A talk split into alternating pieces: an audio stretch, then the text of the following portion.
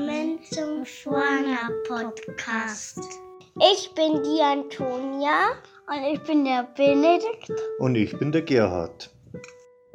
Servus benannt, ich darf euch heute auch wieder ganz herzlich begrüßen zu meinem Podcast. Heute habe ich ein sehr ja, persönliches Thema, will aber erstmal anfangen, noch auf zwei Nachfragen einzugehen. Das eine war, ob es vielleicht noch ein paar Infos mehr zu mir gibt. Ähm, am besten, ihr googelt einfach mal Stallbesuch und Gerhard Langreiter. Der Thomas Wengenroth, der hat mich mal interviewt vor ein paar Jahren. Vor vier Jahren ist es das schon wieder her. Da gibt es ein schönes YouTube-Video, da seht ihr mich und meinen Stall. Ist zwar nicht mehr ganz aktuell, auch von der familiären Situation her, aber ansonsten kann man sich das noch ganz gut anschauen.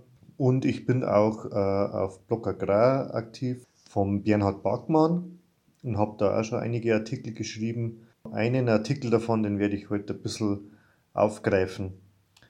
Gut, dann würde ich sagen, wir kommen auch schon zum Thema der Woche. Mein Thema ist heute äh, Oma und Opa. Meine Oma ist vor so knapp einem Monat mit 91 Jahren gestorben auf das hinaus habe ich mit meiner Mutter wieder mehr über ihre Eltern geredet, haben uns wieder länger unterhalten. Mein Opa ist vor zwei Jahren gestorben, mit 97 Jahren, also beide sehr alt geworden und haben ein erfülltes Leben gehabt. Mein Opa war hm, Soldat im Zweiten Weltkrieg von 41 bis 45 und dann nahm ich bis 49 in Kriegsgefangenschaft in der Sowjetunion wenn man sich so mit meiner Mutter darüber unterhält, äh, wie sie aufgewachsen ist, wie ihre Eltern aufgewachsen sind, dann ist es immer fast nicht zu glauben, wie sehr sich die Welt doch in den letzten Jahrzehnten verändert hat. Meine Oma hat, ist adoptiert worden von, ihren, äh, von ihrer Onkel und Tante und mein hat da den Hof, Hof geerbt und mein Opa hat quasi da Nachdem er von der Gefangenschaft heimgekommen ist, dann ein Jahr später meine Oma eben kennengelernt und dann äh, schnell geheiratet und hat dann auf den Hof eingeheiratet und genau, haben dann da ihre restliche Lebenszeit dort verbracht. Und wenn ich mir dann vorstelle, was, wie mein Opa angefangen hat, wie der auf die Welt gekommen ist, wo es nur mit Pferden gearbeitet haben und, und wie der die letzten Jahre noch so mitbekommen hat, was mit Melkroboter und äh, hochtechnisierten Maschinen mittlerweile alles gemacht wird. Wenn ich mir das so vorstelle, dass ich das in meinem Leben auch noch so mitmachen dürfte, das ist eigentlich gar nicht vorzustellen. Meine Mutter erzählt dann immer auch gern, wie sich die ganze Verwandtschaft immer getroffen hat und das eigentlich auch alle Bauern haben, waren, weil alle Töchter auf dem Bauernhof eingeheiratet haben. Irgendwie hat jeder irgendwo einen einen Hof gehabt und sie haben sich alle über die Landwirtschaft unterhalten und das war immer das Thema bei den ganzen Verwandtschaftsbesuche. Jeder hat geschaut, was hat der andere, der andere für Getreide, was hat er für Vieh. Das war immer extrem wichtig und, und immer Gesprächsstoff und das war immer schön, sie mit den anderen Brüdern, Schwägerinnen äh, da eben über, das, über die Landwirtschaft zu unterhalten wie gesagt, meine Oma ist adoptiert worden von ihrer Tante, Onkel und der Hof ist quasi weitergelaufen. Es hat es einfach früher nicht gegeben, dass irgendwie ein Hof ausgelaufen wäre und dann verpachtet worden wäre. Das war früher immer so, dass irgendjemand diesen Hof einfach wieder weitergemacht hat. Entweder ist er dann auch verkauft worden und es haben wieder irgendwelche den Hof gekauft und haben da wieder oft im Vollerwerb dann die Landwirtschaft weitergeführt. Oder eben ganz oft, wenn eben keine Kinder da waren, dann ist der Hof eben an irgendeinen Neffen oder eine Nichte äh, weitergegeben worden, die dann den Hof wieder weitergeführt haben. Hm, wenn ich meinen Stammbaum so anschaue, dann hat es da nur Bauern gegeben. Meine Vorfahren waren von immer her, soweit man das zurückverfolgen kann, immer Bauern. Und das macht mir irgendwie traurig, wenn ich das so mitkriege, wie das jetzt halt nicht mehr so ist. Wenn ich jetzt im Frühjahr wieder sehe, dass wieder ein Nachbar weniger seine Felder selber bewirtschaftet, wenn man das jetzt sieht, dass jetzt mit der neuen Düngeverordnung eben und dass man jetzt nur noch mit dem Schleppschlauch rausfahren darf, halt auch beim letzten Nachbarn eben das alte 5000 Liter Fass da nicht mehr zum Einsatz kommt und ein anderer Bauer oder Lohnunternehmer eben da mit seinem größeren Güllefass und mit Schleppschlauch dann die Gülle rausfährt. Ich frage mich dann oft, ob das so okay ist, ob das so in Ordnung ist, dass so Höfe, die über Jahrhunderte geführt worden sind, jetzt in ein paar Jahrzehnte alle dicht machen, wo es dann keine Tiere mehr gibt auf dem Hof, wo die Felder verpachtet sind, wo oft auf dem Hof auch nicht einmal noch irgendein Gewerbe vorhanden ist, sondern einfach die Gebäude leer stehen und die Leute, die da noch wohnen, in die Arbeit irgendwo hinfahren und nur noch ihre Freizeit auf den Hof verbringen. Ich frage mich, ob das so richtig ist. Ich habe darüber schon ganz oft diskutiert und auch, soweit ich mich erinnern kann, auch, bei Blog Agrar einen Artikel darüber geschrieben. Und mir hat mal jemand gesagt, und das sehe ich auch so, dass es ein Gewinn ist oder dass es gut ist, dass man jeder Bauer werden muss, sondern es kann jeder Bauer werden.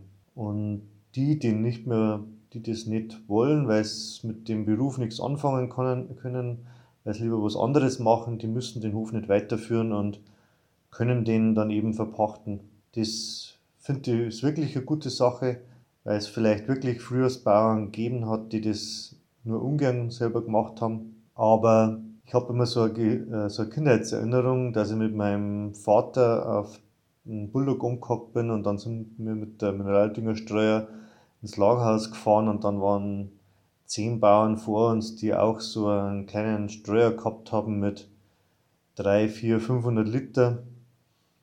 Und dann hat man da gewartet, bis man dran war und in der Zeit ist geratscht worden und ich kann mich auch noch erinnern, dass mein Vater dann immer am Feldrand mit den Feldnachbarn dann auch geratscht hat, wie man mit dem Bulldog auf dem, da zusammengekommen ist. Und das ist irgendwie alles, das ist irgendwie alles so vorbei oder es macht mich halt irgendwie wehmütig und ich denke da gern zurück. Es ist zwar so, dass wir, dass wir Bauern die letzten waren, die noch so in der Breite vorhanden waren.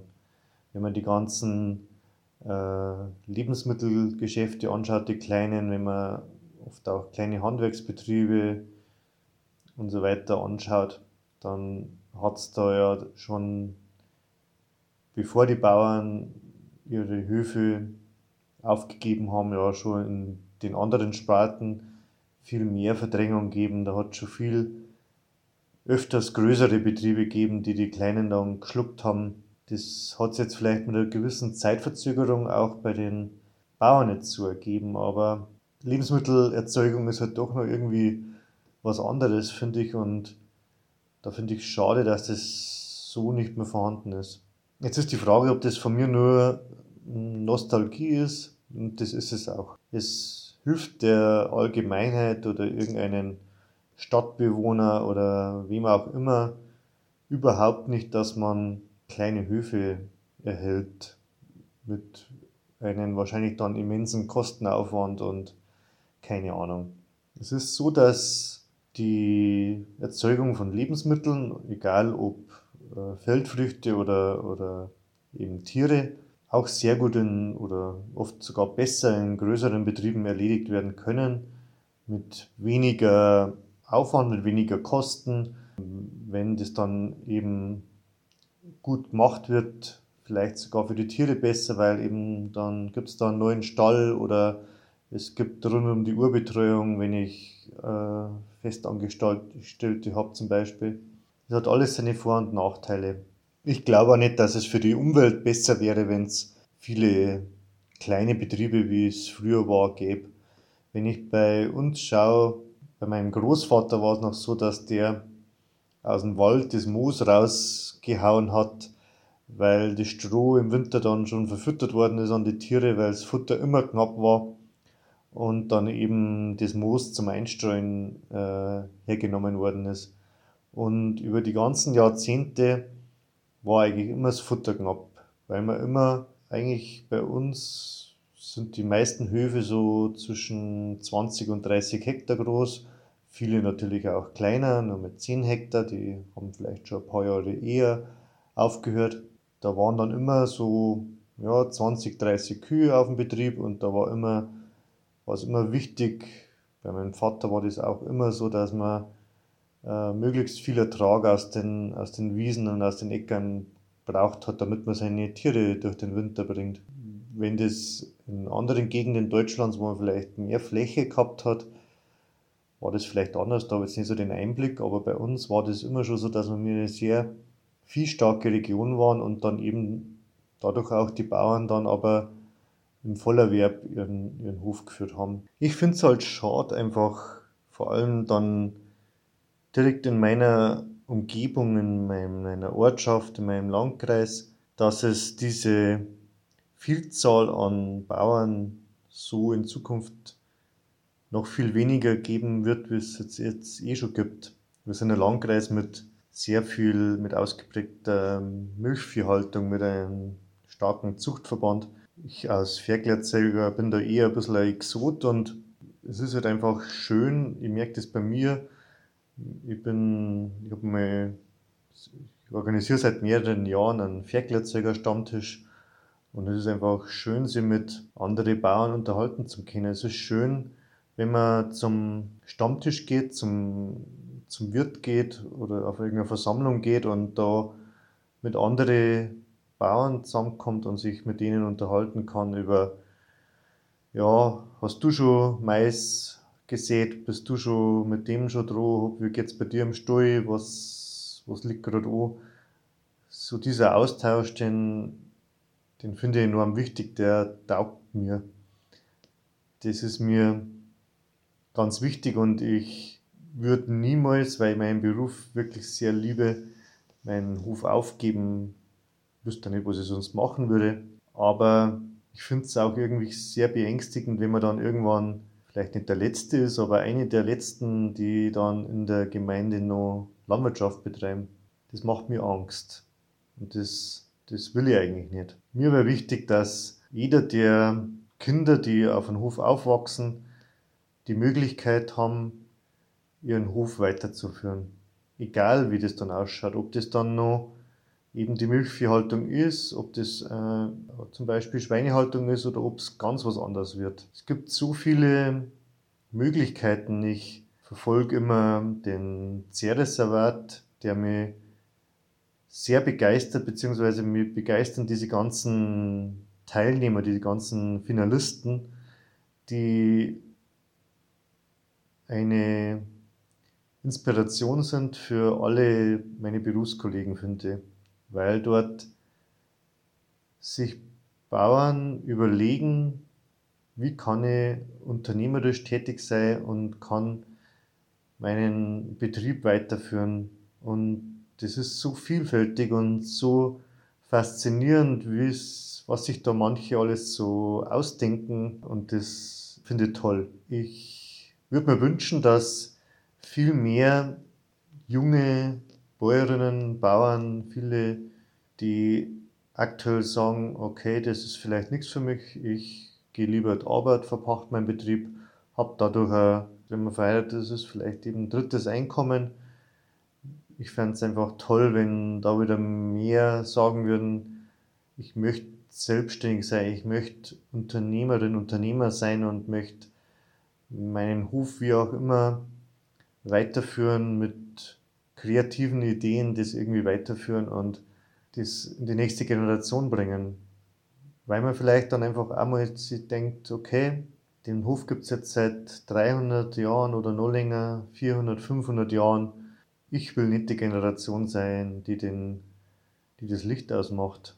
Das fände ich toll, wenn sie da wieder mal was drehen würde die Zeiten, dass wie bei meinen Großeltern quasi alle Geschwister irgendwo einen Hof erben oder irgendwo einheiraten, das glaube ich ist vorbei. Wenn ich jetzt so in meinen Verwandtenkreis schaue, wenn ich jetzt bei meinen Großeltern schaue damals, da war's, da waren einfach nur Bauern dann, die dann in der Verwandtschaft waren. Und mittlerweile, ich möchte jetzt nicht sagen, dass ich der Einzige bin, aber es wird schon deutlich weniger. Dann haben wir halt nur noch den den Hoferben bestenfalls, der dann nochmal Bauer ist, aber die ganzen Geschwister und ja, bei den Cousins und Cousinen ist dann ähnlich. Die gehen halt alle schon einen anderen Beruf nach. Ja, das wird man sicherlich nicht mehr ändern können, aber ich habe immer nur die Hoffnung, dass wir ein klein wenig vielleicht diesen Trend bremsen könnten, wenn wir alle wieder ein bisschen Mut fassen und einfach überlegen, wie könnte es denn weitergehen. Das waren so meine Gedanken zu dem Thema. Ich schwelge gerade eben so ein bisschen in die Erinnerungen und äh, höre da gern meiner Mutter zu, die, das, die da aus ihren Kindheitserinnerungen auch viel erzählt und denke, das war vielleicht ganz interessant für euch. Empfehlung der Woche. Zum Schluss gibt es natürlich noch mal eine kleine Empfehlung für euch. Das glaube ich machen wir heute noch die eine Rubrik. Ich möchte euch die Band oder das Projekt Dreiviertelblut empfehlen. Das ist eine Band rund um Sebastian Horn, den vielleicht einige von den Banana Fish bei uns kennen. Und Gerd Baumann, der ganz viel Filmmusik komponiert unter anderem auch für äh, Wer früher stirbt, ist länger tot. Es ist ein bayerisches Bandprojekt, das es seit einigen Jahren gibt. Die haben am Anfang eben für Filme ein paar Lieder komponiert und mittlerweile bringen sie relativ regelmäßig wieder ein neues Album raus mit bayerischer, ich möchte es nicht nennen, Volksmusik, aber sehr bayerischer Musik mit, ja, zum Teil sehr morbiden Texten, die mir auch sehr gut gefallen, wenn ich ehrlich bin. Das sind so Lieder, wenn man vielleicht manchmal ja so nicht ganz so gut drauf ist, dann, dann passt es oft in die Stimmung super rein. Ich konnte es, ich höre das im Auto oder so immer die ganzen Alben sehr gern durch.